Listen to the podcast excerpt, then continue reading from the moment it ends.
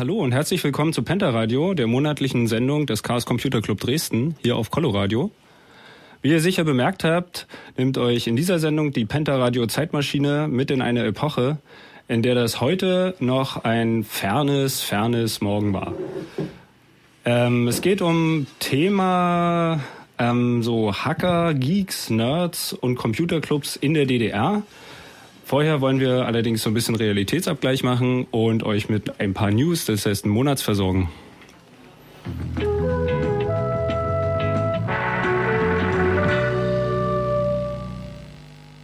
Guten Abend, meine Damen und Herren. Hier ist das Penta Radio mit den Monatsthemen. Bonn. Ja. Bonn in der DDR. Bonn in der DDR? Nein, nicht ganz. Nicht ganz, nee. Ja, ich sitze noch gar Aber nicht richtig. absurde Sachen sind ja, passieren ja immer wieder. Äh, zum Beispiel hat jetzt so ein US äh, äh, wie, äh, Ambassador, was war das? Ach, das Botschafter, ist ein genau. Botschafter. Richtig. Der Ähm, Schweizer Botschafter war das. Okay. Der Ja. hat auf einem Kindle äh, geschworen, also seine Hand auf ein Kindle Den, äh, den, gelegt. den, den Eid sozusagen auf einem Kindle abgelegt. Ja, das ist auf jeden Fall die grüne Variante, um ähm, Schwöre abzulegen oder Eide abzulegen. Ne, man braucht halt nichts, was Bäume tötet. Das ist auch nicht nur dort auf ähm, getreten. das Ding braucht schon irgendwie Strom, ne? das stimmt. Naja, aber, das Gemeine ist ja, äh, Amazon kann den Text nachträglich verändern. Oh, die wissen also gar nicht, auf was sie da schwören. Und das ist auch nicht nur dort passiert, irgendwie in New Jersey. Die Feuerwehrleute, die haben auch auf einem iPad den Schwur abgelegt und auf einer Online-Version der Bibel, weil sie keine gedruckte mehr anscheinend in der Feuerwehr haben. Das ist vielleicht auch zu gefährlich. Obwohl technische Geräte können ja auch Du relativ meinst, die schnell- Bibel ist gefährlich. Dazu möchte ich jetzt hier keine Aussage treffen. Aber ähm, nochmal zum Text verändern, also das geht ja nicht so ganz, wenn du die Hand auf dem Teil hast, so, da wirst du ja nicht viel davon sehen. Ah, du kannst es umblättern aus Versehen. du musst ja dann immer nachsprechen, so. Ich bin ein Schwein, ich bin ein Schwein. So, ist doch total gut. Aber du Da braucht könntest, man nicht nachdenken. du könntest aus Versehen umblättern. Lies zwischen den Zeilen, mein junger Padawan. Ähm, was haben wir noch? Es gibt Fehler in Smartphones. Mal wieder. Und zwar können Smartphones von Vico, Vico ähm, per SMS neu gestartet werden. Und zwar, indem man den ein, eine SMS, die lediglich ein Gleichheitszeichen enthält, schickt, ähm, startet das Gerät einfach neu. Das ist Fehler in der Messaging-App und irgendwie mit dem Prozessor verbunden. Wahrscheinlich wird da halt irgendwie ein Interrupt ausgelöst und Also ich bin da kein Fachmann, aber soweit ich weiß, ist SMS ja so ein Überbleibsel von irgendwie GSM ist. Genau, und das ist so ein äh, quasi hast du da so einen Steuercodesatz, so, so einen Opcodesatz und SMS ist wohl einer davon, der irgendwie unbelegt war oder so. Genau. Und dementsprechend, wenn man da so ein bisschen die Köpfe verändert von den SMS, da kann man bestimmt noch ganz andere lustige Sachen mit Telefonen machen. Ja, eigentlich sollten das ja die Messaging-Apps abfangen. Ne? Also da sind wir dann wieder bei Sicherheit und Software, dann können wir Wieder das Weinen anfangen. wieder das Wein anfangen. Genau, und es war irgendwie das Vico, ähm, Vico war betroffen, ein etliches Smartphones von Vico, das Al Alcatel One Touch und auch das Fairphone. So, die, Uh, das ist natürlich schade. die konnte man alle per SMS rebooten. Was haben wir noch? Wir haben auch äh, regionale Nachrichten. Ich weiß nicht, ob ihr es wusstet, aber die sächsische Polizei hat ja seit etwa Mitte Mai einen Facebook-Kommissar, wie er sich selber nennt, oder wie er zumindest von der Bild genannt wurde. Und äh, der soll unter anderem in sozialen Medien, zum Beispiel hat die sächsische Polizei eine Facebook-Fanpage Polizei in Sachsen Deine Karriere für die Nachwuchswerbung sorgen. Das hat er auch ganz gut gemacht, der junge Mann. Also eine erste Glanzleistung. Kam jetzt zur WM. Da gab es ein tolles Tippspiel unter dem Motto Tipp den Weltmeister und fahr eine Runde Wasserwerfer. Nun ja, äh, dass äh, die sächsische Polizei so ein beliebtes Einsatzmittel der Bevölkerung nahebringen will, ja, das ähm, kann man verstehen. Aber so angesichts der Polizeieinsätze, die wir zur WM in Brasilien hatten, beweist das vielleicht nicht unbedingt allzu viel politisches Gespür und Taktgefühl.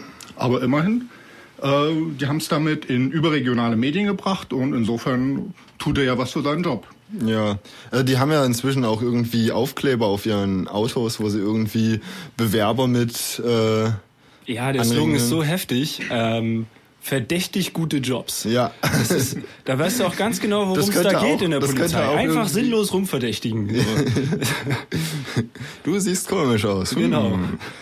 Naja, cool wäre es ja allerdings, wenn man sich aussuchen könnte, wann man den Wasserwerfer ähm, fahren darf. Sonst könnten wir als Kollektiv irgendwie alle Mannschaften tippen, dann muss ja zwangsweise einer von uns gewinnen.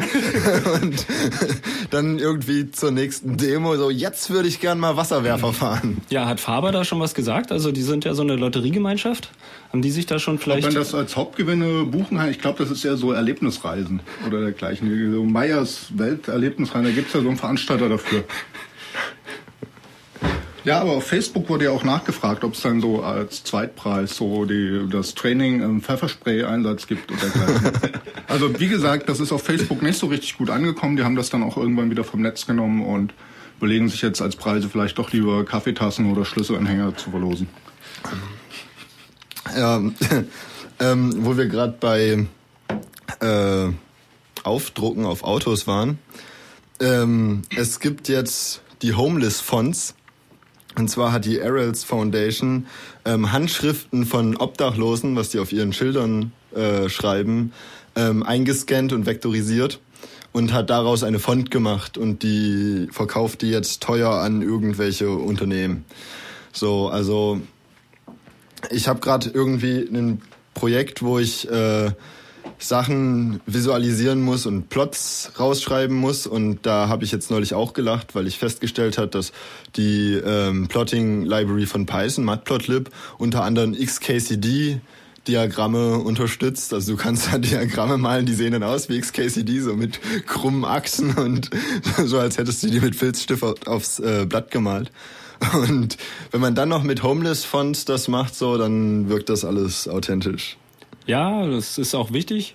Aber schade also, ist wahrscheinlich, dass die Obdachlosen keinen Stich davon sehen. Ne? Also wenn um, die wenigstens das sah auf der Webseite nicht so aus. Geld die zumindest äh, so mit einer Kamera cool. abgelichtet. Also ich könnte mir das schon vorstellen, dass sie da warm für essen durften wenigstens. Einmal und die anderen verdienen sich äh, dicke Taschen. Ja, es ist unfair as usual. Ja. Tja. Ähm, was haben wir noch? Wir haben noch die NASA. Die, äh, Entschuldigung, die SNA. Nee, die wie war das? Die SNA, wie auch immer. Äh, auf alle Fälle unser Generalbundesanwalt, der Herr Harald Drange, hat auch beim zweiten Anlauf immer noch Probleme damit, wer uns denn nun eigentlich abhört und warum und dergleichen. Also wir haben einen kurzen Einspieler äh, zu einem neuen Interview. Sehr geehrte Damen und Herren, jetzt bin ich besser verständlich. Ich möchte Sie über den Stand im sogenannten SNA-Komplex informieren. Zu Beginn möchte ja, das war auch schon der zweite Anlauf eigentlich dazu, weil der Herr Generalbundesanwalt, das ist der hier. Ich komme mal jetzt mit einem etwas älteren Einspieler. Unsere Erkenntnisfragen haben bislang keine konkreten Anhaltspunkte dafür ergeben, dass die NASA oder das GCHQ den deutschen Telefon- und Internetverkehr systematisch überwacht haben. Ja, also wie gesagt, da muss der gute Mann sich wahrscheinlich noch etwas mit der Materie beschäftigen. Aber warten wir es ab. Naja, das ist ja sowieso alles.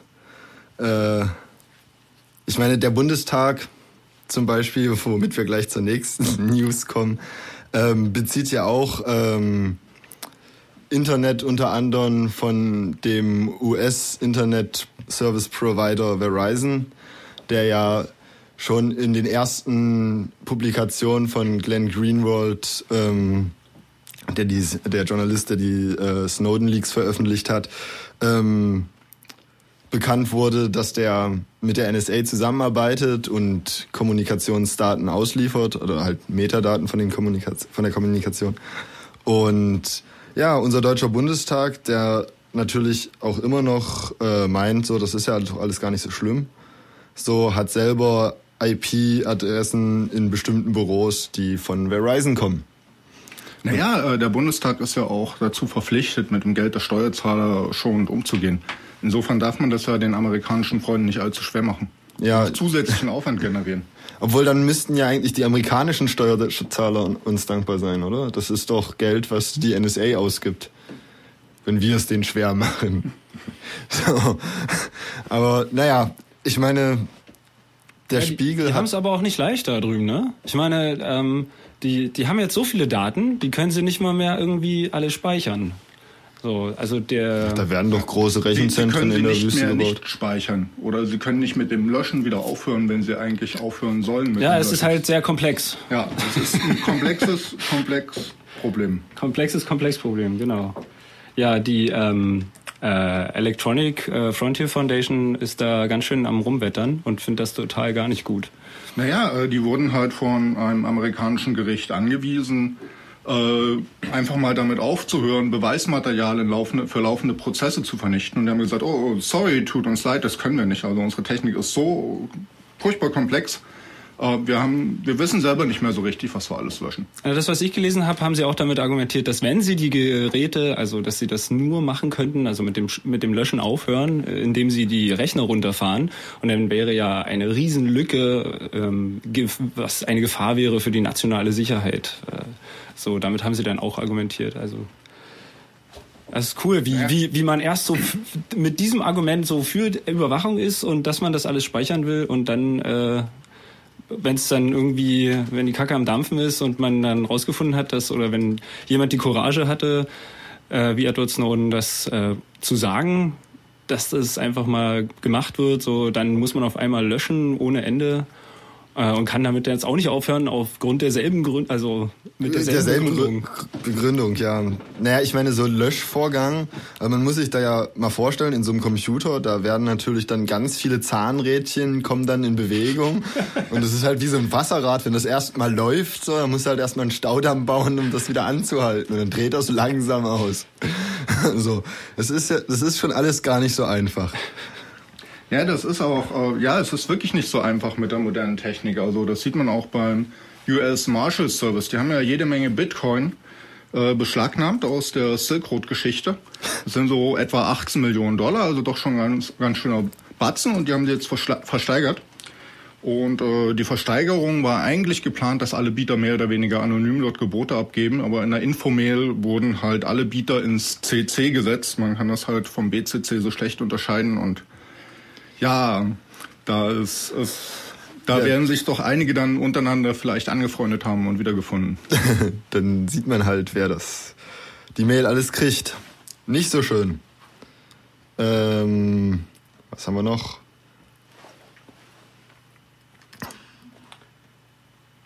In Bletchley Park, ich hoffe, ich habe das richtig ausgesprochen, es wurde die Neueröffnung des Codeknacker, Codebrecher-Museums ähm, zelebriert. Und zwar die Herzogin von Cambridge, ähm, die damals selber dort irgendwie, oder ihr Stiefvater. Ihre Großmutter. Ihre Großmutter hat dort mitgearbeitet und hat Morsecodes geknackt. Also das war dort ähm, so, so ein Komplex so rings um Baracke 6 wo halt auch Alan Turing gearbeitet hat, der damals ähm, ja die Enigma, die Verschlüsselung der Nazis gebrochen hat. Und ja, da wurden halt viele, viele äh, Millionen Pfund reingesteckt in dieses Museum oder in diese Institution, die dahinter steckt, unter anderem von PGP, IBM, aber auch ähm, die Historie, der historische Fondus der National Lottery. Und dieses Museum ist jetzt halt wieder eröffnet und da kann man sich halt diesen Morsecode, den ihre Großmutter damals ähm, geknackt hat, auch anhören und kann sich das alles angucken. Also wenn man mal in Cambridge ist, oder ist das in Cambridge? In ja. Cambridge, genau. Cambridge. Dann kann man sich das sicherlich mal angucken. Es gibt ja auch noch so ein National Cryptography Museum in Fort Meade, dort gleich neben der NSA-Zentrale. Würde ich mir auch mal. Also so das Museum ist bestimmt ganz cool. Ja, sonst, ähm, was noch so passiert? Amazon, ne, wo wir überall so unsere Päckchen herbestellen, wenn wir im Internet einkaufen, haben eine Firma gekauft, äh, die Drohnen herstellt. Hat jemand den Namen? hat das jemand rausgefunden? Ich habe das in einem anderen Podcast gehört, aber da ich hier jetzt nicht äh, gerade Podcast hören kann, ähm, vielleicht kann das ja jemand fix ergoogeln. Auf jeden Fall haben die eine Firma gekauft, so die Drohnen herstellt und das verhärtet halt ähm, die Verdächt, die, den Verdacht, dass wir bald unsere Päckchen nicht mehr vom Postboten kriegen, sondern dass dann kleine Flugzeuge gegen unsere Fensterscheiben fliegen, klopf, klopf, und uns die Päckchen reinbringen. Also ich warte ja immer noch auf den Moment, wo dann irgendwie so die Drohne kommt und dann klappt die sich aus und dann hast du so Optimus Prime vor dir stehen, so, okay, er klingelt. Ja, und, und, und er gibt dir, er gibt dir das fünfte Mal so die Transformers 3 DVD. Und zwar noch bevor du sie bestellt hast. Also Amazon ja. hat ja vor, hatten vor einiger Zeit dabei schon ein Patent darauf, Sachen zu verschicken, bevor die überhaupt jemand bestellt hat, weil sie einfach ausrechnen können, mit welcher Wahrscheinlichkeit in einem bestimmten Gebiet irgendwas gekauft werden wird. Und, und du musst es dann annehmen, sonst wirst du vaporisiert oder so.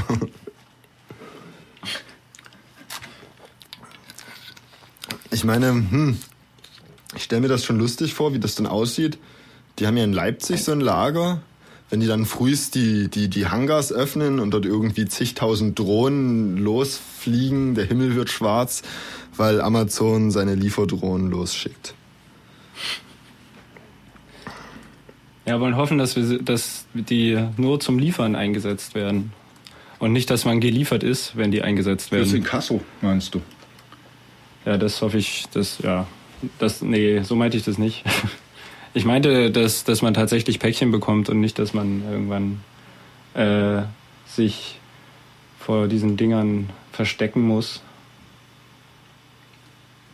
Ich sehe gerade am Pad, wir haben noch einen regionalen Werbeblock für das FabLab Dresden.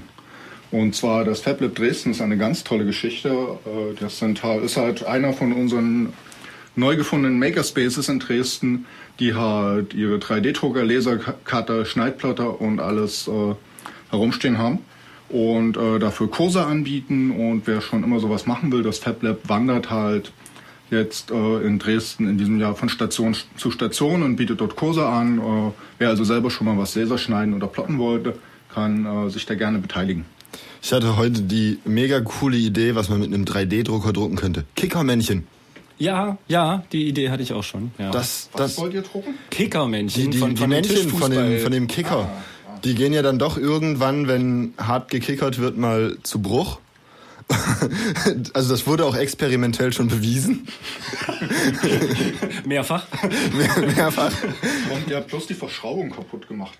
Ja, nee, also es sind auch schon ganze Unterleibe abgefallen. Und ähm, wenn man das halt einfach nachdrucken könnte, wäre das total cool. Ähm, aber wir haben auch noch Korrekturen. Und zwar haben wir vorhin gesagt, dass die Homeless äh, Fonds nicht an die Obdachlosen zurückgehen. Das stimmt nicht. Ähm, die Obdachlosen kriegen Asche auf Geld dafür. schlechte Berichterstattung. Yep. Ja, ja, wir verstreuen hier gewohntes Halbwissen. Wir wollten daran arbeiten. Wir haben, wir, wir, wir, wir haben richtig viel vorbereitet für diese Sendung. Ja, wir sind awesome heute. Aber das ist nicht, äh, Vorbereitung ist nicht alles. Ja, wenn die News so in letzter Sekunde reinkommen. Ja, es ging auch irgendwie aus der Seite nicht hervor. Also eigentlich müsste man da jetzt auf diesen die Webseite, wo wir das ja vorgelesen haben. Jetzt lenk mal nicht ab. Haben äh, So, dann komme ich mal mit dem zweiten Hackerspace-spezifischen äh, Werbeblock. Und oh, zwar ja. gab es in Karlsruhe äh, die Gulasch-Programmiernacht. Und dort gibt es jede Menge Aufzeichnungen, die man sich online angucken kann unter https entropia.de gpn14. Gibt es bestimmt auch auf media.ccc.de. Ja, stimmt. Ähm, ja, die waren auch live ganz gut. Äh, äh die, also die Streams haben schön funktioniert, muss ich Streaming sagen. unterwegs. Genau, ja. auf jeden Fall. Das war echt nett. Und sie sind auch echt fix mit dem Schneiden, dass das jetzt schon online ist. Respekt nach Karlsruhe. Ich will, will auch unbedingt mal zur Gulasch-Programmiernacht gehen. Wir schaffen das eines Tages. Nächstes Jahr? Wir Wollen schaffen wir uns das, das jetzt hier Tages. live im Radio ausmachen? Ich werde jetzt nichts plätschen. Ah, Angsthase. Ja, dann haben wir noch eine Snowden-News. Also wir müssen ja pro Sendung einen bestimmten Prozentteil an Snowden-News bringen, so, sonst hört uns keiner mehr zu, weil wir ja sonst bloß Halbwissen ähm, streuen. Äh, und zwar lehnt Snowden die Befragung des Untersuchungsausschusses in Moskau ab. Der Untersuchungsausschuss unserer ach so tollen Bundesregierung ähm, wollte zur Aufklärung des NSA-Skandals, Affäre nennen sie es, ähm, den Whistleblower Edward Snowden in, im Juli in Moskau befragen.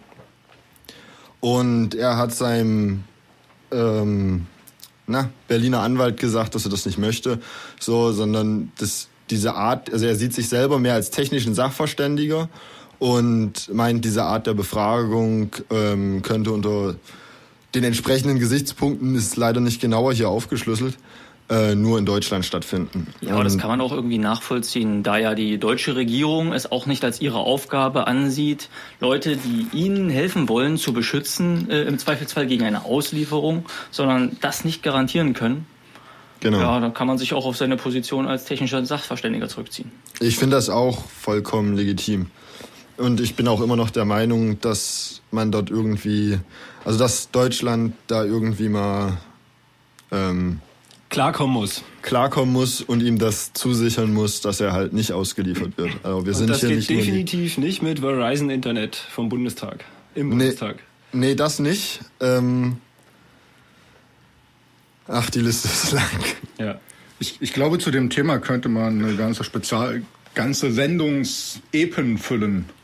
Ich, ich glaube, wir haben schon mehrere Sendungen eigentlich mehr oder minder mit dem Thema gefüllt. Wir hatten eine Exklusivsendung und dann hatten wir eine Sendung unbenannt, wo wir einfach kein Thema hatten und eigentlich auch die ganze Zeit.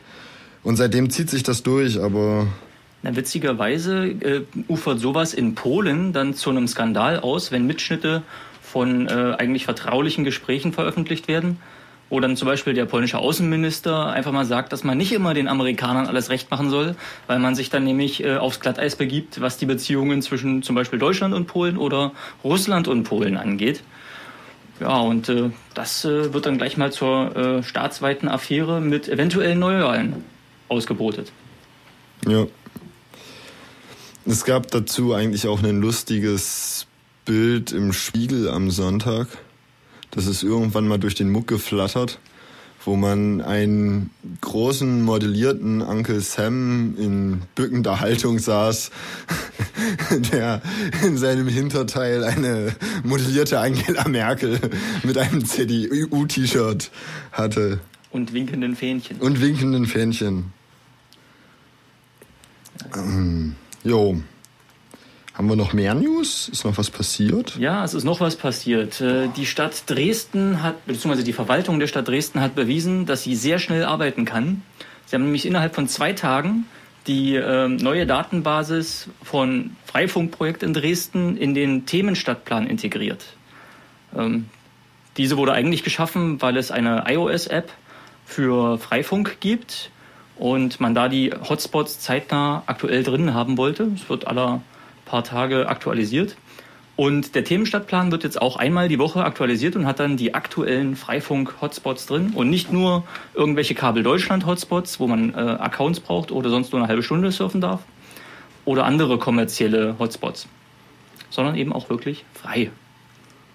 Ja, nur leider ist der Themenstadtplan ziemlich fail, oder? Also ja, das wäre natürlich schön, wenn die nicht nur Daten von anderen äh, anfordern würden und einbinden, sondern vielleicht auch die Daten, die sie schon haben, wie zum Beispiel irgendwelche ähm, Roll Rollstuhlfähigkeiten von Gebäuden, Zugänglichkeit oder ähm, Parkplatzsituationen und ähnliches offen zur Verfügung stellen würden. Da äh, redet sich ja irgendwie das Projekt Open Data bzw. Open Knowledge auch schon äh, den Mund ein wenig fusselig. Aber ich bin zuversichtlich, dass man unter dem Gesichtspunkt der Barrierefreiheit da äh, zukünftig äh, Fortschritte erzielen wird. Ja, das muss total lustig sein für ähm, Menschen, die äh, es vielleicht schwer haben äh, zu sehen, ähm, weil also ich habe das neulich mal gemacht, ich habe mir die Kitas angeklickt und dann habe ich gescrollt, weil ich äh, raus und reinzoomen wollte und daraufhin hat sich die Karte ähm, ja nicht bewegt, allerdings die ähm, Punkte, die da drüber eingeblendet waren, der Kitas. Und auf einmal hatte ich alle Kitas Dresden irgendwie in der Neustadt dann konzentriert und kurz darauf hat sich die Karte neu geladen, dann war es natürlich anders. Aber ja, das, ist natürlich ein generelles Problem, wenn du halt deine Webanwendung so ein bisschen Web 2.0 bauen willst und die schick für die breite Bevölkerung zum Bedienen, dass du halt, äh, dass die Accessibility immer schwerer wird für solche Anwendungen. Offene Daten helfen weiter, dann kann sich jeder seinen accessibility-gerechten Zugang selber stricken. Ja. ja.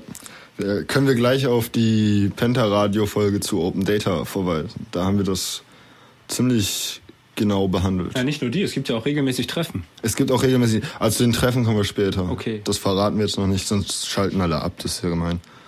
äh, unser Bundesinnenminister hat sich gegen eine vorgeschriebene Ende-zu-Ende-Verschlüsselung ausgesprochen. Er möchte jetzt bald ein IT-Sicherheitsgesetz vorlegen, wo ich mir sage, oh my fucking God, was kommt raus, wenn der Typ ein IT-Sicherheitsgesetz vorschlägt? Aber er meinte, dass Ende-zu-Ende-Verschlüsselung nicht staatlich vorgeschrieben werden kann. So, na gut, mit Vorschriften. Also ob man das jetzt nun unbedingt erzwingen müsste, so ist halt fraglich. Allerdings sehe ich, wenn man über E-Mail oder derartigen kommunizieren will, ähm, hat man eigentlich gar keinen anderen Weg außer Ende-zu-Ende-Verschlüsselung, um das wirklich, um wirklich Sicherheit zu garantieren. Wir hatten neulich erst einen sehr interessanten äh, Vortrag von dem OWASP-Stammtischleuten bei uns im Hackerspace zu Reverse Engineering von Router-Firmware, wo naja, Lücken aufgezeigt wurden in Routern von großen Herstellern. In dem Fall war es D-Link. Das war, also ich war richtig schockiert, also dass das so einfach war, das war. Ja, vor allem, das waren solche 0815 billig Pille-Palle-Lücken wie SQL-Injection ja. und dergleichen. Das Böse an dieser Router-Firmware ist halt, wenn die einmal aus, ausgerollt wird, die wird ja also wir updaten unsere Router-Firmware sicherlich, aber halt die 90 Prozent aller Router werden mit Sicherheit nicht geupdatet. Richtig. Und da sind uralt, uralte Ranzbugs noch drin von Anno 1700 Kälte und die bleiben halt so lange drin, wie die Router in Betrieb sind. Und äh, selbst wenn es die Möglichkeit gibt, die Firmware abzudaten, äh, dann, also in dem konkreten Fall musste schon sehr, sehr deutlich nachgeholfen werden, dass halt die Firma sich, äh, D-Link sich verpflichtet gefühlt hat, da mal nachzudenken. Die fanden das ja erstmal gar nicht so schlimm, wo ich mir gesagt habe, so, oh mein, was, was, was, was habt ihr da gemacht? Also das, das, ich war, war sehr gespannt auf den Abend und das war auch ein sehr interessanter Vortrag. Aber dass das so einfach ging, das war ja echt irgendwie rubbel die Katz und irgendwie SQL-Injection in der Benutzeroberfläche. Da wurde da gleich das das SQL-Statement von der Eingabemaske durchgereicht. Und dann war man dort drin und in dieser Ping-Konsole konnte man dann ähm, auf einmal auf die Shell zugreifen und dort irgendwie die User ändern und was weiß ich nicht. Also das war schon ziemlich. Ja, das ist definitiv eine schöne Motivation für Ende-zu-Ende-Verschlüsselung. Und und bei sowas, also man kann sich, das heißt, man kann sich nicht sicher sein, so dass irgendwie die Netzwerke sicher sind, weil wem der Router gehört, zu dem gehört halt das Netzwerk dahinter. Ja, der kann ja halt alles drin der machen. Kann ja alles, alles und kann alles tun. Dort tun und dann hilft nur Ende-zu-Ende-Verschlüsselung. So, und deshalb ähm, nutzt Java, installiert euch OTR und OpenPBGP. Das haben wir auch schon tausendmal gesagt. Das fand ich ja auch sehr schön bei der Gulasch Programmieren nach das Motto Told you so. Ja, ja, das, das ist so gut. Das ist zwar ein bisschen provokant, aber ich fand das echt gut. Haben wir noch News? In London sind unbemerkt Zehntausende Menschen demonstrieren gegangen. Also unbemerkt insofern, sie sind vor dem Gebäude der BBC gestartet, wurden darauf hingewiesen, dass ihre Plakate nicht gegen das Gebäude gelehnt werden sollen. Und dennoch hat es die BBC äh, erst zum Abend hingeschafft, eine kurze Randnotiz dazu in den News zu bringen. Äh, also so 50.000 Leute kann man schon mal übersehen. Ja, das äh, braucht man so auch als globales Medienunternehmen nicht weiter erwähnen. Die, die fallen in London nicht so auf. Vor allen Dingen, weil da auch so wenig Kameras sind in London, oder? Genau.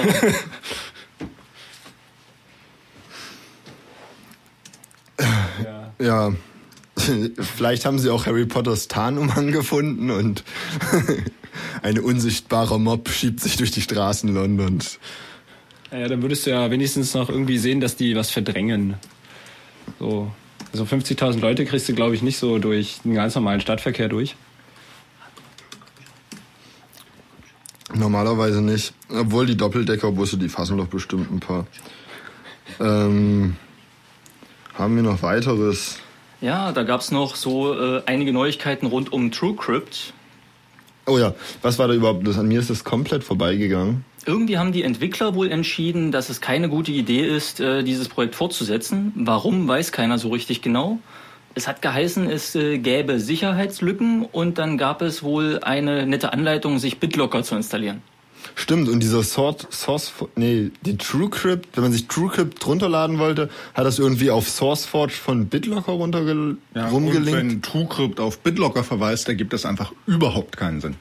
Nee, nicht so richtig. Kann man dazu So den Hintergrund erklären?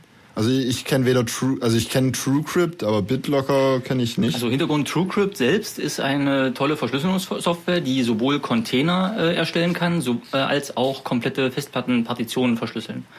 Und dort sogar auch äh, versteckte Volumes erstellen kann. Und das Ganze nicht nur für Windows, wie das zum Beispiel BitLocker kann, und nicht nur für macOS, wie das vielleicht auch das ein oder andere Produkt kann, so, sondern auch für Linux. Ähm, und demzufolge ist das ganze Projekt ein bisschen zugänglicher, auch für Leute verschiedener Plattformen. Das war eigentlich so der Hauptgrund, warum man das gerne genommen hat, weil man eben es gemeinsam nutzen konnte mit Leuten, die halt macOS benutzen oder Windows oder halt mal ein FreeBSD. Ähm, Und TrueCrypt befindet sich auch gerade in einem Code-Review, wo sich halt ein Haufen schlauer Leute mal anschauen, wie sicher das wirklich ist, ob das äh, wirklich auch dieses Versprechen, das es gibt, einlöst, dass da keine, also Krypto zu programmieren ist immer so eine ziemlich haarige Sache. Ist besser, wenn da noch ein paar Leute zusätzlich drüber schauen und dieser Review-Prozess läuft gerade. Und insofern ergibt halt diese ganze Geschichte, nee, wir haben einen Bug und wollen aber damit nicht rausrücken, eigentlich nur Sinn, wenn die so ein Cease and Desist Letter von der NSA bekommen haben. Oder wer, wer verteilt die? Die NSA? Also die Vermutungen lau Recherche. lauten ja eher, dass äh, das Team seines äh, nicht ganz so sauberen Codes überdrüssig ist und das lieber alles neu machen möchte oder was anderes machen möchte. Äh, das klingt plausibel. Leider äh, stellen sie aber das Produkt nicht unter einer etwas zugänglicheren Lizenz zur Verfügung, sondern verhindern damit die Neunutzung des vorhandenen Codes. Und ähm, es gibt jetzt die ein oder andere Firma, die sagt, oh, wir würden auch ganz gerne äh, unser Closed Source Projekt äh, etwas pushen und in diese Marktlücke hineinspringen, die da gerade entsteht. Ähm, aber das ist halt dann keine freie Software, was äh, TrueCrypt ja leider auch nicht so ganz war. Ähm, und ist auch immer noch nicht auf dieser Bandbreite von Plattformen verfügbar. Auf jeden Fall egal, was da nun wirklich dahinter steckt. So in Fachkreisen ist es eigentlich so, dass alle Versionen von TrueCrypt, die jetzt aktuell sind, also alles, was nach der 7.1a kommt, als verbrannt gelten und man die eigentlich lieber nicht einsetzen möchte. Andererseits gibt es aber auch noch keinen vernünftigen Grund, der irgendwie weit bekannt wäre, die 7.1a nicht mehr einzusetzen. Ich, ich kann nicht ganz verstehen, wieso es einen Markt gibt äh, für Closed Source äh, Security äh, Verschlüsselungssoftware. Naja. Das ist ja, das ist ja quasi so, hey, ich verschlüssel das, glaub mir das mal. Genau. Das ja, so, Krypto sollte immer offen liegen. So, das ist auch der Grund, warum alle Leute OpenSSL benutzt haben, dass das teilweise dann trotzdem nicht so gut klappt, haben wir in den letzten Monaten gesehen. Aber jetzt versteht doch mal, es gibt doch so nette Re äh, Regierungsorganisationen und auch manche Nichtregierungsorganisationen und manche Firma, die haben auch Notebooks für ihre Mitarbeiter, zum Beispiel für Homeoffice. Und da sind ähm, wichtige Daten drauf, die müssen geschützt werden, falls das Notebook mal verloren geht, weil die werden öfter mal geklaut oder im Friedrich, Zug vergessen. Friedrich hat neulich sein Notebook im Zug verloren. genau. Das ist dieser ehemalige Innenpfeife, die wir hatten. Und jetzt äh, haben sie den ins Agrarministerium abgeschoben, wo er zum Glück nicht, also da kann er zwar auch blöde quatschen, aber da geht halt hauptsächlich höchstens meine Blume ein. So, oh, ähm, naja. Vorsicht, Vorsicht, auf der EU-Ebene werden alle Sachen, die so unterm Radar durchgehen sollen, im Fischereiausschuss und dergleichen durchgewunken. ah, das stimmt. Vielleicht ist er, ja, na gut. Ja, ich, ich, ich sag nichts mehr.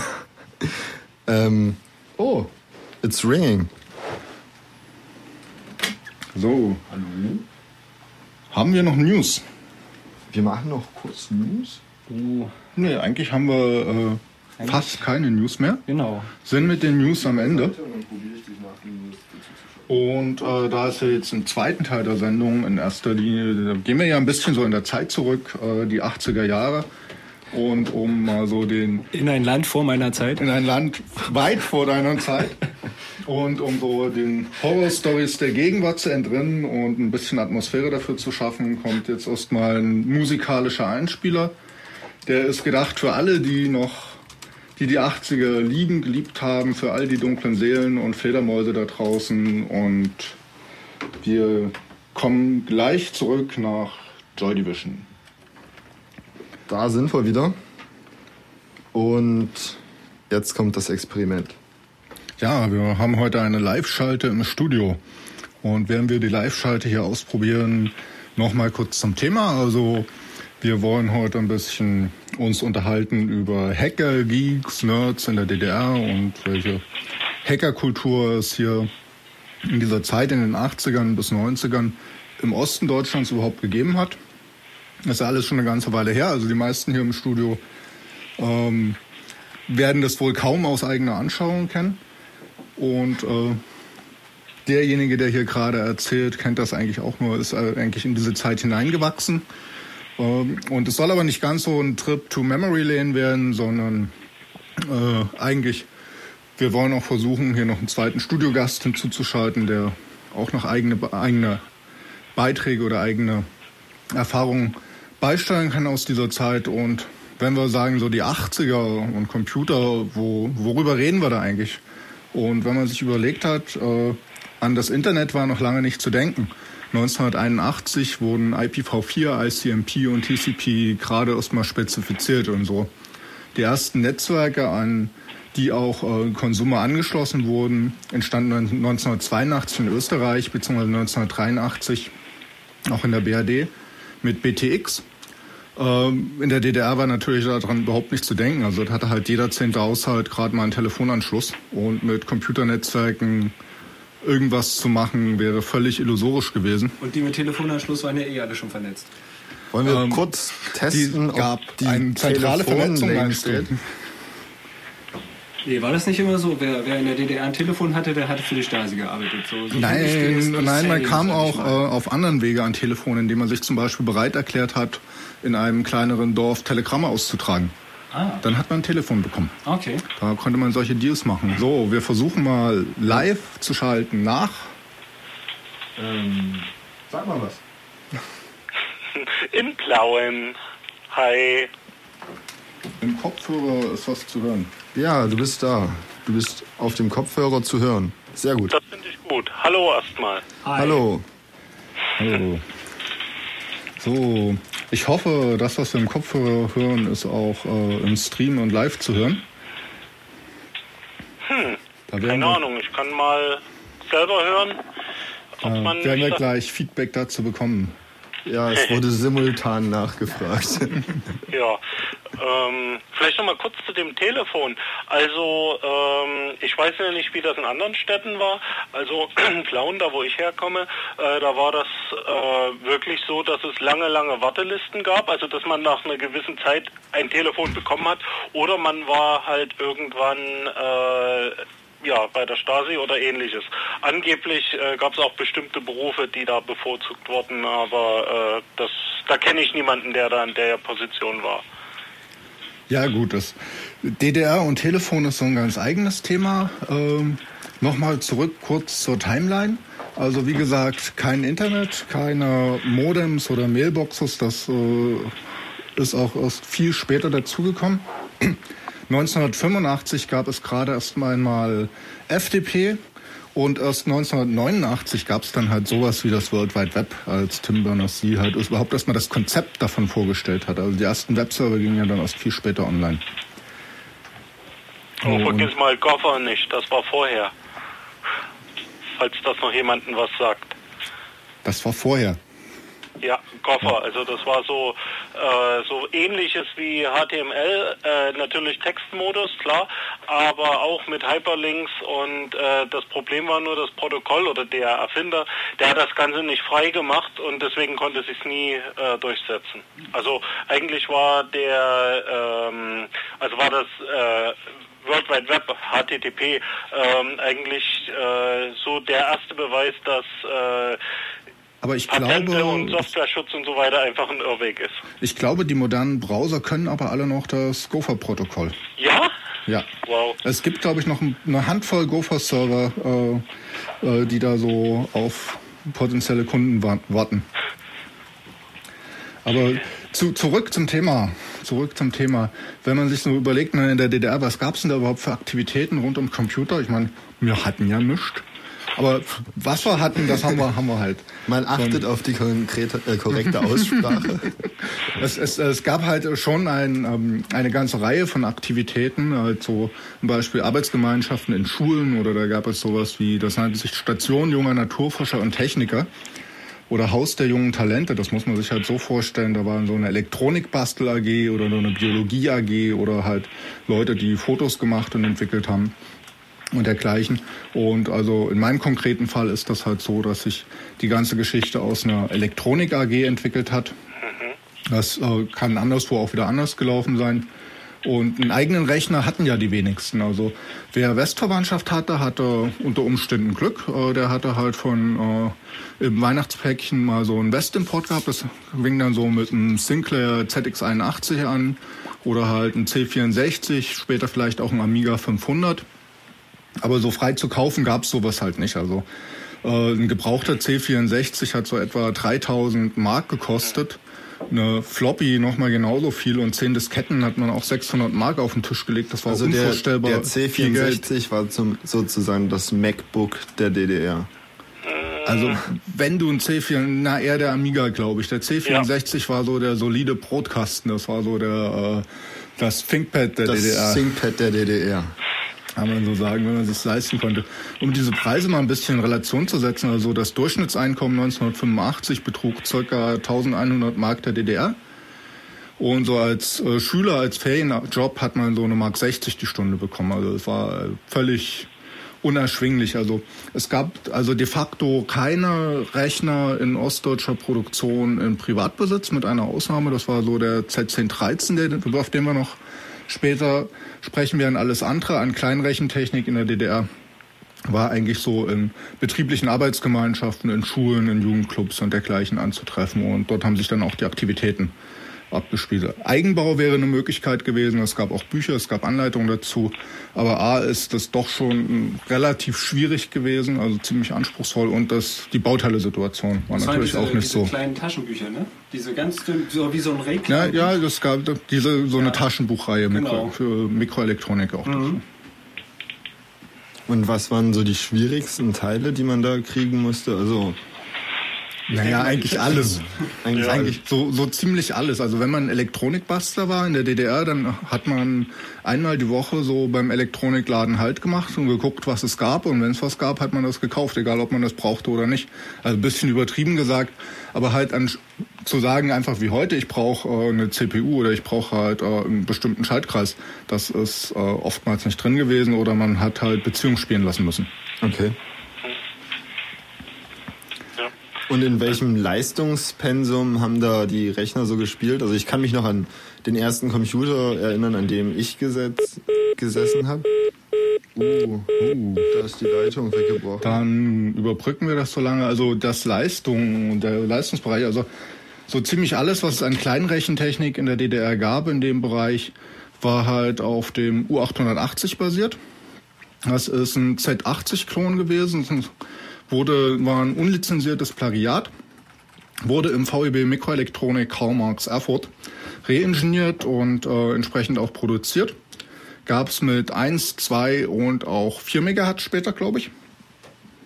Und was man so im Amateurbereich bekam, waren halt dann die sogenannten Anfalltypen. Also Anfalltyp heißt, dass der irgendeinen Temperaturbereich nicht geschafft hat oder halt die 2 Megahertz nicht ganz geschafft hat. Das gab es dann so für die Konsumgüterproduktion. Aber so bis, bis auf einige Abstriche kann man eigentlich davon ausgehen, dass äh, so gut wie alles Z80, also U880 basiert war. So, und im Chat schreibt gerade jemand, den LC80, den gab es auch ähm, für Privatanwender. Äh, da fange ich vielleicht erst mal ganz damit an. Das war so äh, in meiner persönlichen Erfahrung der erste Kleinrechner, den ich da überhaupt mal in den Fingern hatte, der LC80. Abgesehen, glaube ich, vorher gab es mal so einen Eigenbauer, das ist lange, lange her. Und was man sich so als Kleinrechner vorzustellen hatte, äh, das war im Prinzip eine, ein Aktendeckel. So sah das Ding aus. Also so ein A4-Aktendeckel zum Aufklappen. Da war eine Seite komplett mit einer größeren Leiterplatte belegt, eine Taschenrechnertastatur drauf, äh, eine sechsstellige Sieben-Segment-Anzeige drauf und ähm, ja, halt noch so halt die ganzen, ganzen Peripheriebausteine. Und das Ganze hatte 900 Kilohertz Takt 2 Kilobyte ROM, 1 Kilobyte RAM. Hat 720 Mark gekostet. Man konnte auch nicht so super viel damit machen. Also was man halt machen konnte, war von Hand Assembler-Programme schreiben auf Papier. Die hat man dann äh, von Hand in Maschinencode übersetzt. Man hat dann halt seine Opcode-Tabelle genommen, seine Assembler, die entsprechenden Maschinencodes rausgesucht, dann relative Sprungadressen mit einer oder zweier Komplement berechnet und dergleichen. Gehofft, dass man sich dabei nicht vertan hat und dann hat man von Hand äh, das Programm über eine Taschenrechnertastatur dort in das Gerät eingetippt. Da weiß man wieder, warum man relative Sprungadressen ausrechnen im Grundstudium Informatik noch lernt. Ja, solides Handwerkszeug. Wenn man mit alter Technik rechnen muss. Ja, was hat man damit so gemacht? Also man hat halt in den Arbeitsgemeinschaften Spiele programmiert zum Beispiel. Also was für was für Spiele? Also wie kann also ich mir das halt vorstellen? Man hatte ja nun kein großes Display oder so. Man hatte halt sechs Zeichen, die man ausgeben konnte. Mehr also oder weniger. war das so das war so, Nethack, du hast 23 Streichhölzer und darfst ein bis drei Streichhölzer wegnehmen. Ah. Und wer das letzte Streichholz nimmt, gewinnt oder verliert. Also das ist eigentlich äh, zum Erlernen der Programmierung äh, keine dumme Idee gewesen. Man ja. lernt halt Algorithmen, man lernt äh, Strategiespiele und dergleichen und äh, kann die dann auch praktisch umsetzen. Aber es ist, damit holt man natürlich heutzutage keinen mehr äh, hinter der Sofaecke vor. Muss das man stimmt. einfach mal so sagen. Also man hat dann, also in der Arbeitsgemeinschaft, wo ich war, gab, hat man noch so ein chinesisches Ringespiel gehabt. Das war wie so ein Bügel, wo über eine Schiene verschiedene Ringe aufgefädelt waren. So ein Geschicklichkeitsspiel gewesen, wo man halt in bestimmten Reihenfolge diese Ringe hoch und runter schieben musste, um das voneinander lösen zu können. Und da kann man halt rekursive Algorithmen damit verdeutlichen, aber man braucht halt dann immer noch ja, was das Mechanisches. Sind so ein bisschen wie die Türme von Hanoi oder genau, so. Genau, die Türme von Hanoi kommt hier im Chat vorbeigestellt. Das war natürlich auch ein sehr beliebtes Beispiel. Da braucht man aber keine Rekursion dafür, um die zu lösen. Nicht zwangsweise. Nicht ja. zwangsweise. Stimmt. Und man hat äh, so noch ein bisschen Musikausgabe gemacht, was dann halt mit so, das war so eine Art Telefonhörer, Piepser, der da dran war, mit dem man da Musik machen konnte. Wir haben hier einen kurzen Einspieler, wie sich das anhört, wenn man so ein, so ein LC80 äh, anschaltet. Dann spielen wir den nochmal ein. Muss mal hier erstmal, ach, die Technik, die Technik. So. Hier kommt der Einspieler.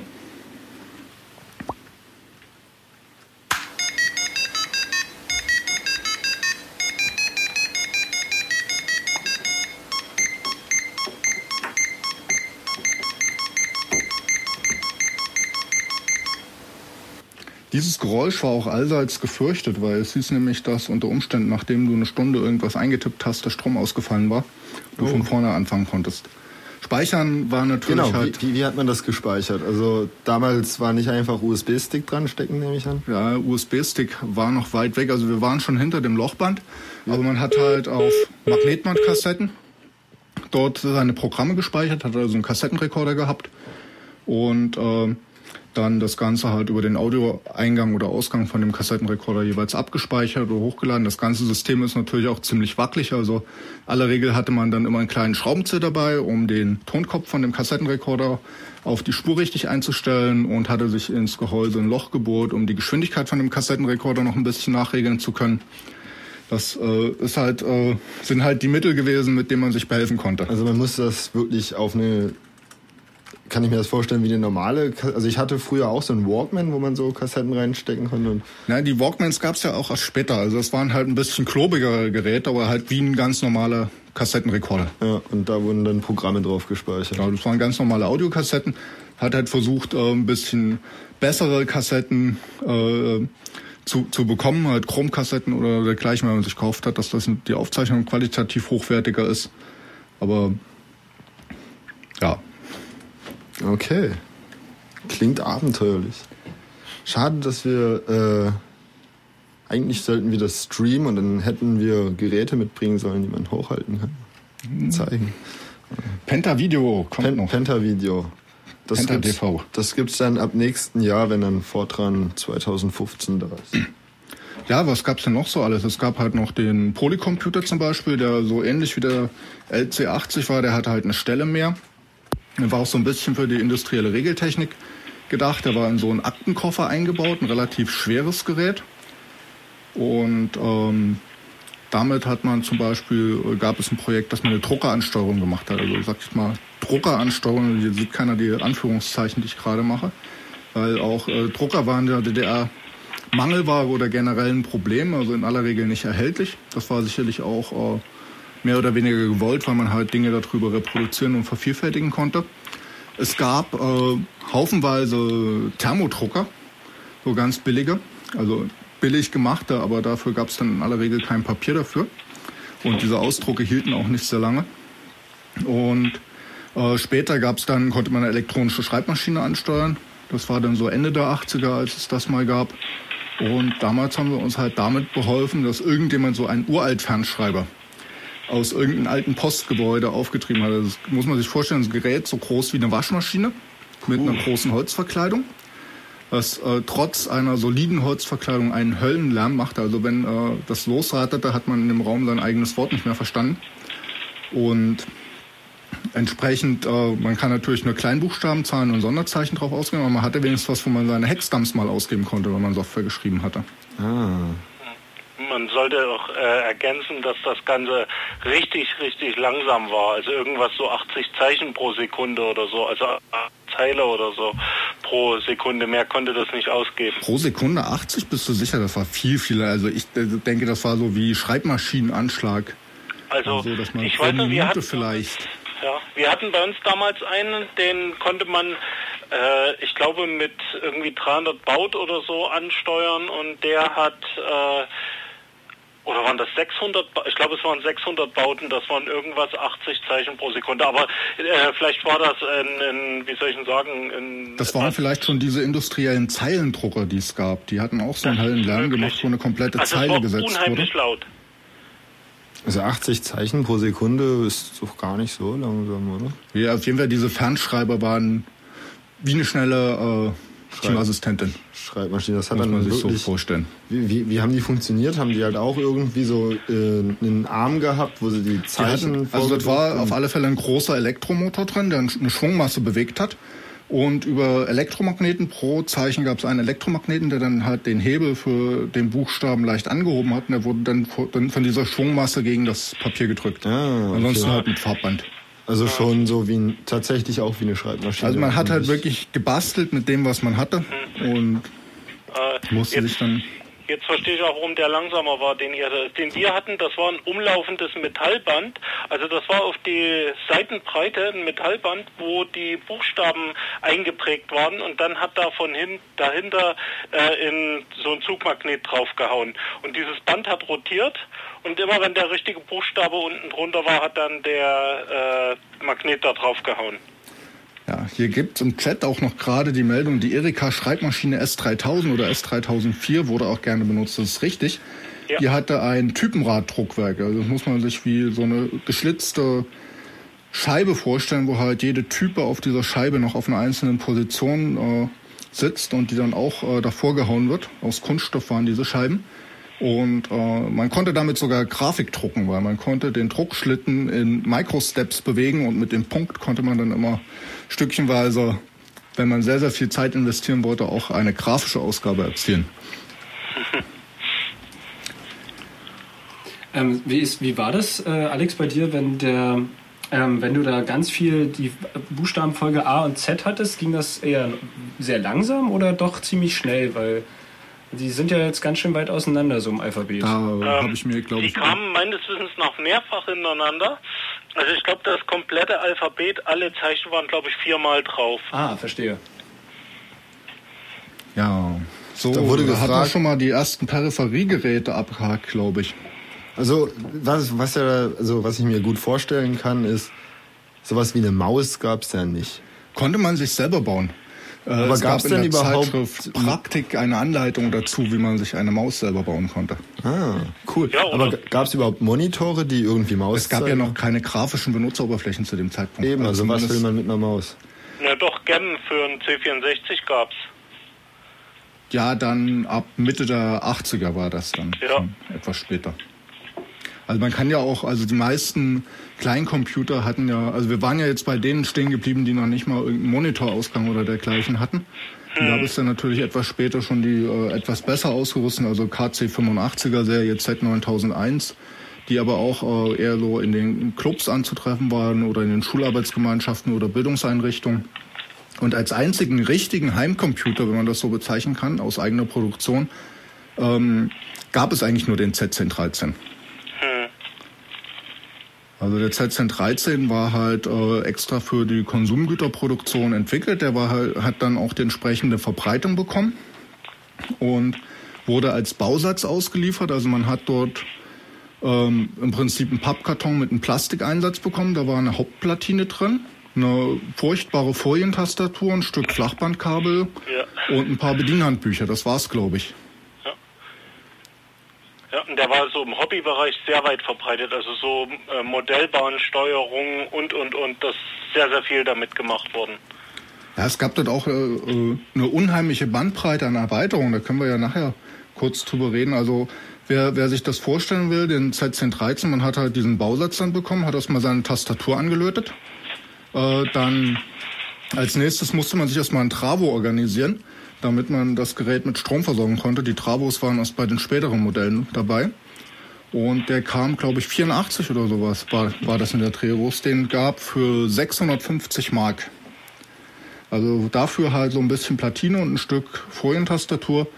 Das war schon ein stolzer Preis und gab es auch nur auf Bezugsschein. Musste ich vorher anmelden und es gab genau zwei Geschäfte. Es war äh, einmal in Erfurt, äh, die Konsumgüterabteilung dort von Robotron und in Riesa gab es noch ein Geschäft, wo man sich den dann selber abholen konnte. Und teilweise halt auch ein bisschen Bückware, also man muss diesen Bezugsschein haben. Da bin ich, glaube ich, meinen Eltern jetzt noch äh, unendlich dankbar dafür. Also äh, bei mir war das halt so, dass mein Arbeitsgemeinschaftsleiter hier mit so einem Schein zu mir kam und sagte, hier, willst du nicht auch einen Rechner haben? Hier musst du aber innerhalb der nächsten 14 Tage abholen. Und ich war damals vielleicht elf oder zwölf oder sowas.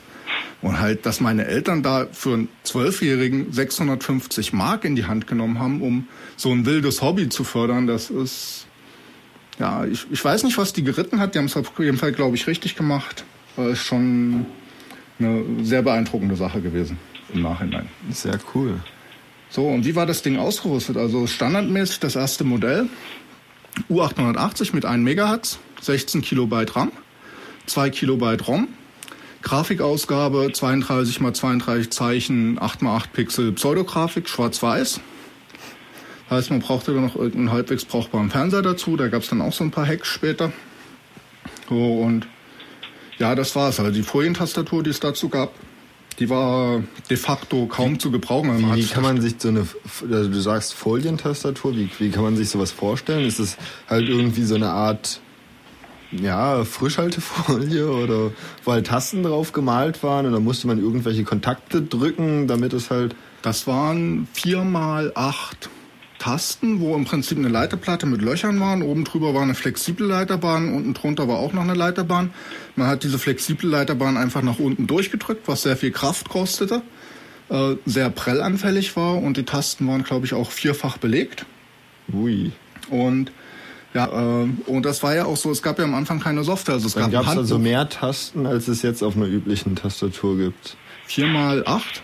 Nee. Vier, mal acht sind 32. Ja. Ja, ja das sind weniger. Aber wenn die vierfach belegt 10. waren, wenn die dann nochmal vierfach belegt waren? Ja, waren dann noch die ganzen äh, Grafikzeichen und dergleichen drauf für die Pseudografik. Und auf jeden Fall äh, in dem Handbuch war halt äh, der Basic-Interpreter in dem Handbuch abgetippt in Hexcode.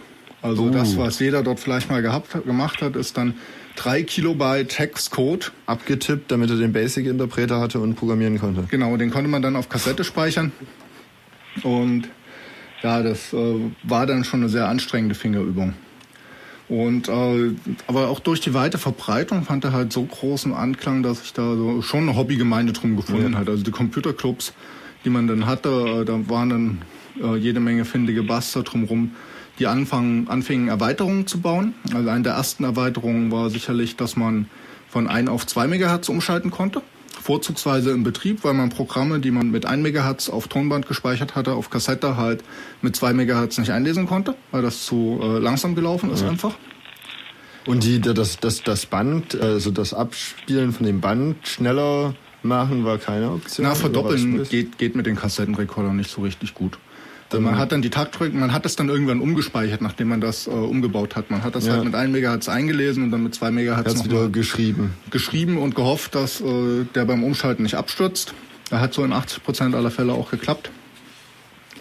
Ja, und... Äh, also immer was, was mit Schweißhallen auf der Stirn verbunden war wo man so daumendrückend vor dem. Ja, es dauerte ja auch eine Weile, bis so ein paar Kilobyte Programm dort geladen waren. Also konnte halt durchaus mal eine halbe Minute oder dergleichen dauern, bis man das dann im Speicher hat. Die Aufzeichnungsraten waren ja nicht allzu hoch. Ja. Oh, und dann halt mit 16 Kilobyte RAM am Anfang, das ist auch nicht so wahnsinnig viel. Also das erste, was man dann halt auch so gemacht hat, war äh, eine RAM-Erweiterung zu bauen. Und da Wie hat man, hat man sich die gebaut? Da gab es äh, mehrere Möglichkeiten. Es gab halt die Module zu kaufen, die hat aber kaum einer gesehen. So dann eine äh, sehr beliebte Methode war es, auf die Speicherschaltkreise, die auf der Platine waren, Türmchen zu setzen. Man hat dann halt die einfach äh, übereinander gestapelt, also noch drei Schaltkreise draufgelötet, die Adressleitung abgezweigt jeweils und dann an die entsprechenden Teile der Platine verlötet oder halt ähm, die äh, Komfortvariante war halt die, Schalt die Speicherschaltkreise auszulöten und dann äh, neu zu bestücken. Ja. Das klingt, das klingt an sich echt cool. Also ich bin ja ganz anders irgendwie mit Computern in Berührung gekommen, aber an sich so, man lernt halt viel über die Maschine an sich. Und gut, Grafikausgabe ging dann halt über einen Fernseher und wie wurde der angeschlossen? War das also ich nehme an, so das älteste, was ich da kenne, ist irgendwie SCART-Kabel oder S-Video. Noch, noch, noch, ja. noch, noch, weil so komfortabel sind wir da noch nicht. Also ähm, nee. erzähl du mal, Alex.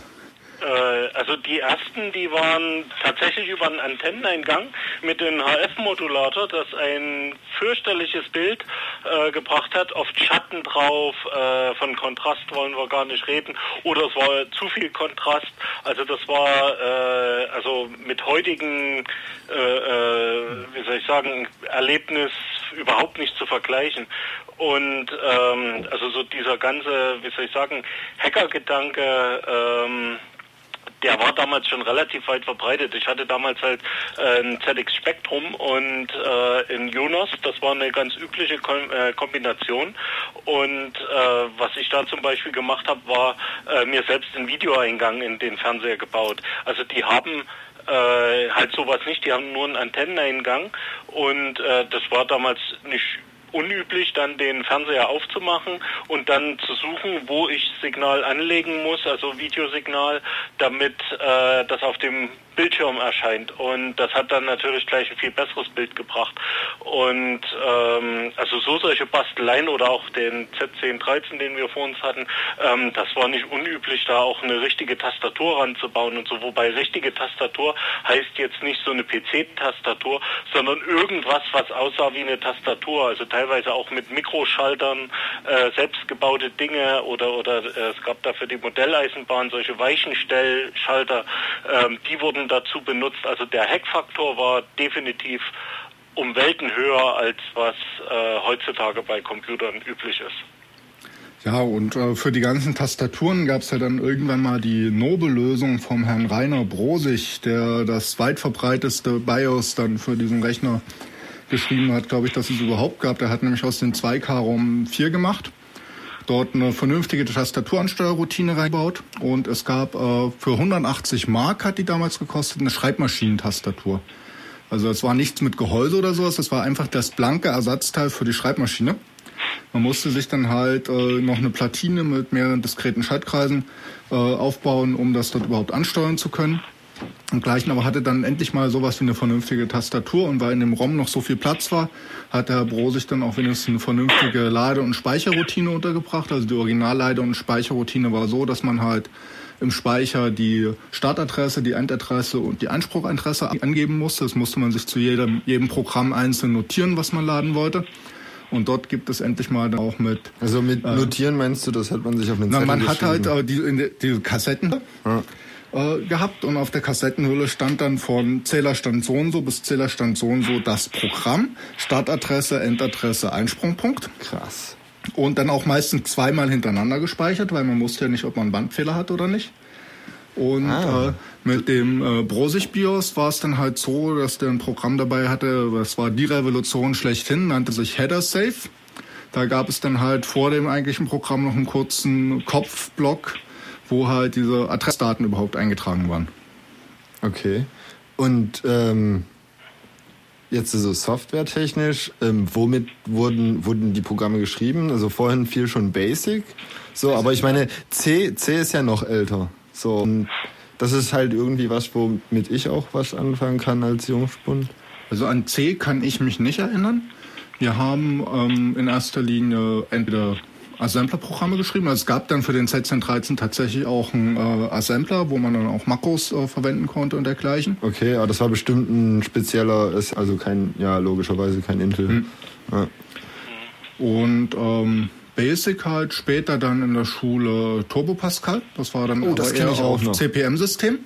Aber den Z1013, einige haben das tatsächlich gemacht, dass sie ihren Z1013 bis zu einem CPM-fähigen Rechner auf, aufgebohrt haben. Das nannte sich damals, glaube ich, SCP in der DDR, dieser CPM-Klon.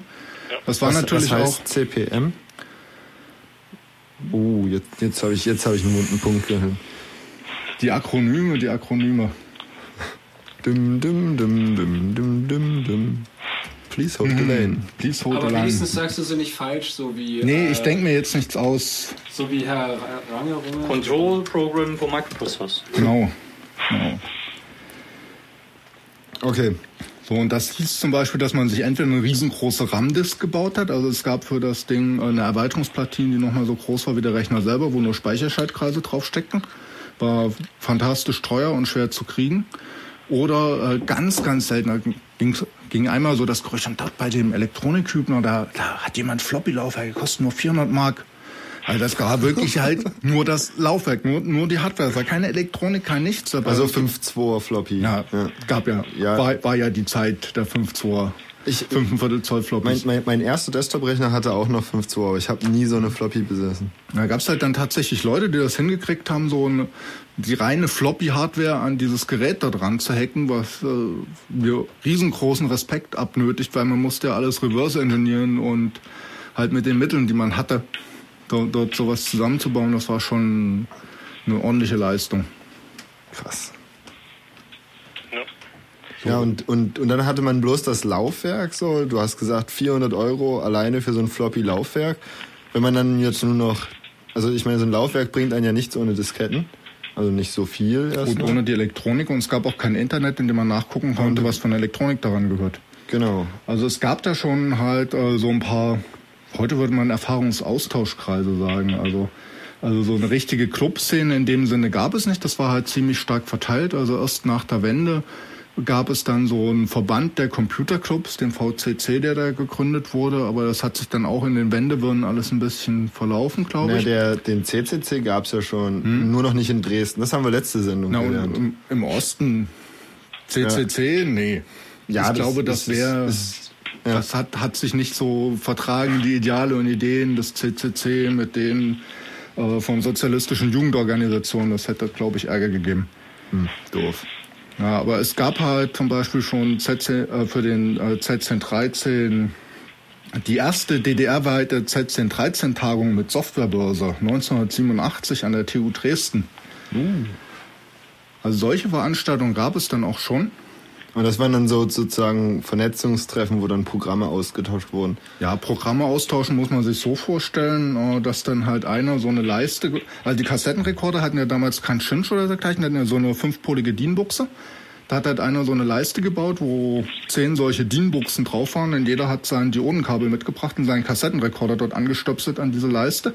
Und einer hat dann gesagt, so sind jetzt alle fertig. Wir haben dann auf Aufnahme und Pause gedrückt und der hat dann irgendwann, wenn alle gesagt haben, ja, hat er dann halt das Speichern angestoßen, dann haben alle dort gespeichert und das noch ein zweites Mal gemacht. So wurde halt damals Software getauscht. Das ist ja cool. Also das, das, das, hat dann ja natürlich auch relativ lange gedauert, weil, also wie lange kann man sich das ungefähr so vorstellen für, für ein Programm? Okay, man hat das immer doppelt gespeichert, ähm, das leuchtet ein, weil auf so Magnetbändern so flippt sicherlich schneller mal ein Bit, wenn man das so macht. Also ich wie, wie lang? Also so die größeren Sachen, die dann so wahnsinnige Größen von 40, 50 Kilobyte hatten, das hat schon mal so zwei, drei Minuten gedauert unter Umständen. Krass. Also oder teilweise sogar noch länger. Also die, also gerade wenn dann solche Sachen waren, dass die irgendwie was äh, geladen haben, berechnet und dann einen Teil aus dem Speicher rausgeworfen, das konnte dann sogar noch länger dauern. Ja, das hing dann auch so ein bisschen von den Speicherroutinen ab, wie, wie gut die dann tatsächlich waren. Das war bei den Rechnern, glaube ich, nochmal unterschiedlich. Also das war auch nicht alles kompatibel untereinander. Also die KC-Programme konnten natürlich auf dem ZC13 nicht laufen und wurden ganz anders abgelegt und dergleichen. Ja. Was, was ich gerade sehr interessiert, also interessant höre, ich habe, äh, wie gesagt, ja auch die Zeit erlebt ähm, und ähm, bei uns äh, in der, was heißt Gegend, also ist vielleicht auch eine Sozi äh, äh, wie soll ich sagen, ist, äh, eher sozialer Faktor. Also bei uns waren zum Beispiel die DDR-Rechner ganz selten. Äh, selbst in den Jugendclubs stand dann eher so ein Spektrum in ZX81 oder sowas, also westliche Geräte.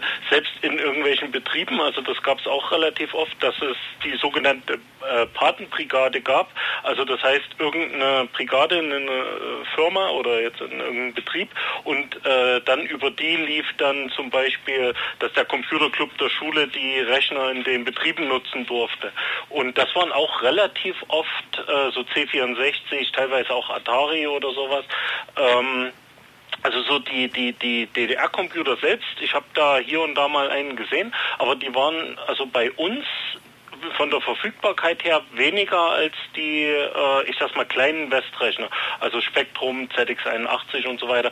Wie es vor uns schon kam, C64, das war dann schon eher so das äh, äh, Modell, was man gerne hätte, aber eben auch nicht gekriegt hat und so. Also das finde ich schon, dass die äh, ja nicht mal so große Entfernung dann auch so viel ausgemacht hat. Ja, ich habe da auch gehört, das äh, hat mir mal mein Chef erzählt, äh, wo ich mal gearbeitet hatte. Ähm, dass die in, den, also in eine militärische Einrichtung irgendwelche Sony-Kisten gestellt haben und dann haben sie das Logo runtergekratzt und noch Robotron draufgeklebt, damit sich die äh, Generäle dann nicht äh, echauffieren darüber, dass da jetzt äh, Sony rumsteht. Wie, wie, wie war das überhaupt so? Also war das schwierig, sag ich mal jetzt, äh, Rechner aus dem Westen mitzunehmen? Also gab es da irgendwie jetzt beim beim Einführen dort Probleme oder konnte man das machen, wenn man es sich halt leisten konnte? Ich vermute mal, die waren halt auch nicht ganz so billig. Naja, jein. Also das hängt ganz stark davon ab. Interessanterweise war der DDR ganz recht, wenn so viel wie möglich Technik aus dem Westen eingeführt wurde. Ähm, umgekehrt gab es die sogenannte COCOM-Liste. Ähm, das war eine Liste von Technologie, die nicht in den Ostblock eingeführt werden durfte. Und da gehörten dann äh, zwischenzeitlich auch solche Geräte wie zum Beispiel der Amiga dazu, weil deren Grafikprozessor, äh, also heute würde man das nicht mehr so nennen, ähm, theoretisch auch dazu möglich, also in der Lage gewesen wäre, irgendwelche Radarbilder oder was auch immer auszuwerten und deswegen durften die äh, eigentlich nicht eingeführt werden. Aber ich, mir ist nicht bekannt, dass irgendwo der Zoll oder irgendwer was kassiert hätte. Ja, okay. So. Ja, gut, das hat mich bloß gerade die Frage drängte sich mir auf, so als du sagtest, dass halt viele Westrechner dort irgendwo rumstanden. Hm. So. Also äh, da gibt es auch, also das ist vielleicht äh, ein bisschen abschweifend, aber ähm, es, gab, es gibt auch, äh, muss man einfach mal im Netz ein bisschen hinterher googeln, ähm, lustige Stories, wie die Stasi zum Beispiel äh, Wechsen im Westen besorgt hat und dann den Ostblock geschmuggelt hat, die eben auch ähm, äh, äh, auf der COCOM-Liste standen. Also das war wirklich äh, nicht nur was, was Privatleute gemacht haben, sondern wirklich äh, auch von staatlicher Seite aus ist das passiert. Na, das wurde ja auch hier in Dresden, also in dem alten Fakultätsgebäude der Informatik war das, glaube ich, sogar so, äh, ist es so gewesen, dass die Westtechnik reingeniert haben, um dort halt äh, den, den Anschluss nicht ganz zu verlieren. Also das war ja auch so, dass halt von den Ostblockstaaten die DDR mehr oder weniger so schon mit relativ weit vorne war, was Rechentechnik anbetraf. Also wir haben da auch ganz gut davon äh, gelebt und davon profitiert, weil halt in diesem Rat für gegenseitige, Wirtschaft, gegenseitige Wirtschaftshilfe Preise nur alle fünf Jahre festgezurrt wurden. Also die Russen haben halt gesagt, wir geben euch zu dem Preis Erdöl und ihr gebt uns zu dem Preis Rechner. Und die Rechner wurden halt immer billiger und das Erdöl immer teurer, was dann äh, ganz, ganz nett war. Und äh, aber im Endeffekt äh, ist das auch, glaube ich, eine der Sachen gewesen, ähm, die den wirtschaftlichen Untergang der DDR äh, maßgeblich mit beschleunigt haben hat, äh, weil, weil halt äh, sich so ein kleines Land halt eine komplette Mikroelektronikindustrie und IT-Industrie geleistet hat mit dem ganzen Forschungsaufwand und den wenigen Möglichkeiten, die es dazu gab. Das war halt halt schon eine ganz große Investition. Und wir waren dann zum Schluss waren wir dann auch äh, relativ weit abgehängt in der DDR, glaube ich. Also so die letzten Zuckungen waren halt der 1 Megabit Chip, der angeblich nie so richtig funktioniert hat und 16 Bit Prozessoren. Und so zur Wende kam dann so ein Bildungscomputer raus, der halt einen 16 Bit Prozessor und einen Graphic Display Controller hatte. Aber das hat sich dann äh, auch alles mehr oder weniger im Wohlgefallen auf, aufgelöst, als die Grenzen dann irgendwann mal offen waren. Und äh, ist das im Sande verlaufen. Und äh, äh, ich persönlich kenne noch eine Anekdote, da hat ein Entwicklungsleiter von Mikroelektronik Erfurt erzählt, wie sie halt äh, den 16-Bit-Prozessor entwickelt haben. Und zwar haben die in Erfurt äh, eine Kneipe leergeräumt. Also einfach die, äh, den Gastwirt dort rausgeschmissen, äh, größenordnungsmäßig 100 Zeichentische rangestellt, dann äh, per Hand das äh, Layout für den Chip gezeichnet dann hatten sie wohl eine Software, um das Ding zu simulieren, wussten aber nicht äh, so richtig, ob es dann, also das war so eine 50-50 Chance, meinte, ob das Ding dann überhaupt funktioniert, wenn die Simulation geht. Und so wurden halt äh, Schaltkreise entwickelt. Und damit konnte man dann auf dem Weltmarkt unmöglich äh, mithalten oder konkurrieren. Also ich glaube auch nicht, dass der Weltmarkt da so eine Rolle gespielt hat. Wie du schon sagtest, das war eher der äh, Markt im, im, im Osten und äh, sehr viel Prestige und es war, glaube ich, also ich zum Beispiel, ich war damals halt, was weiß ich, 14, 15, 16. Mir war das eigentlich klar, dass das, was die da irgendwie bauen, ähm, ja, wie soll ich sagen, schon veraltet war, bevor sie überhaupt angefangen haben. Und äh, ich habe da die ersten, also das war damals so das Traumgerät von mir, der Sinclair QL äh, oder auch QL oder wie auch immer die ähm, da ausgesprochen wurden.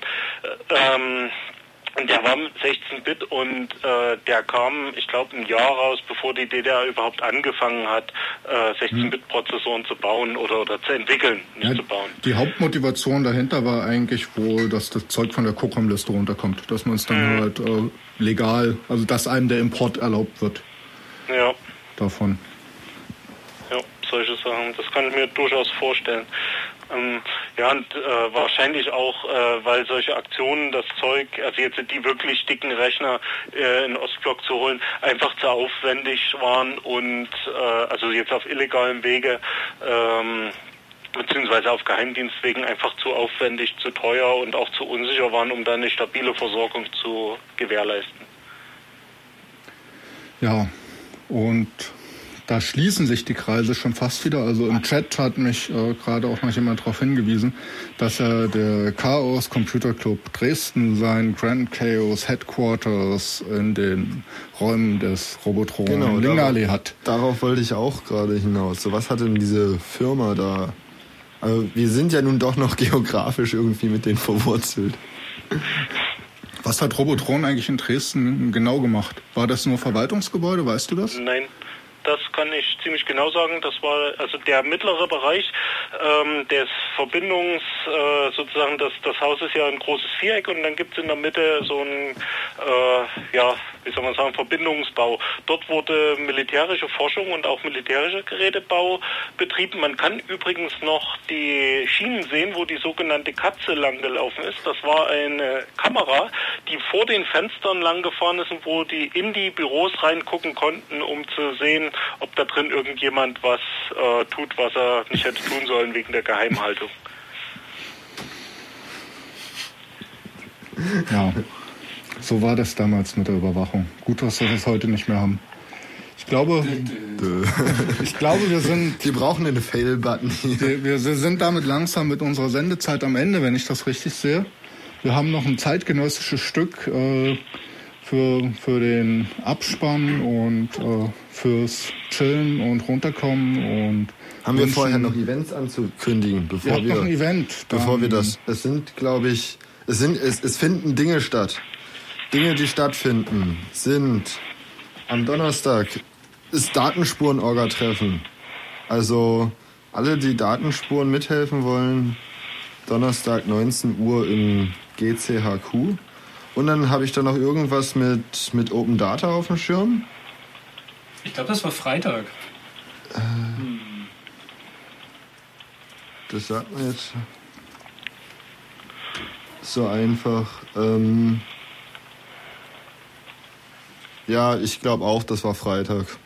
Also Freitag ähm, glauben wir ist Open Data Treffen.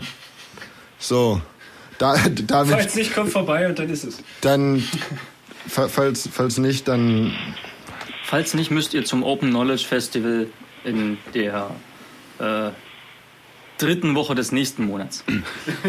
Gut, das nächste Mal versprechen wir auch, die Termine vorher nachzuschlagen. Und ich denke, dann sind wir langsam am Ende hier angekommen und verabschieden uns mit einem zeitgenössischen Stück aus den 80ern. Was das ist, werdet ihr sicherlich selber hören. Jo, danke an unseren Telefongast und an alle anderen. Bis nächsten Mal. Tschüss.